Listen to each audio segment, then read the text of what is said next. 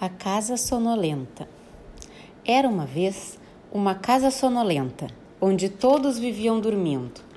Nessa casa tinha uma cama, uma cama aconchegante, numa casa sonolenta onde todos viviam dormindo. Nessa cama tinha uma avó, uma avó roncando, numa cama aconchegante, numa casa sonolenta onde todos viviam dormindo. Em cima dessa avó tinha um menino. Um menino sonhando, em cima de uma avó roncando, numa cama aconchegante, numa casa sonolenta, onde todos viviam dormindo. Em cima desse menino tinha um cachorro, um cachorro cochilando, em cima de um menino sonhando, em cima de uma avó roncando, numa cama aconchegante, numa casa sonolenta, onde todos viviam dormindo.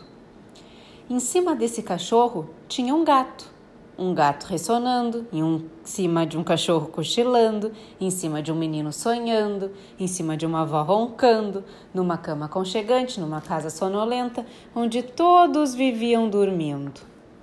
Em cima desse gato tinha um rato, um rato dormitando, em cima de um gato ressonando, em cima de um cachorro cochilando, em cima de um menino sonhando, em cima de uma avó roncando numa cama aconchegante, numa casa sonolenta, onde todos viviam dormindo.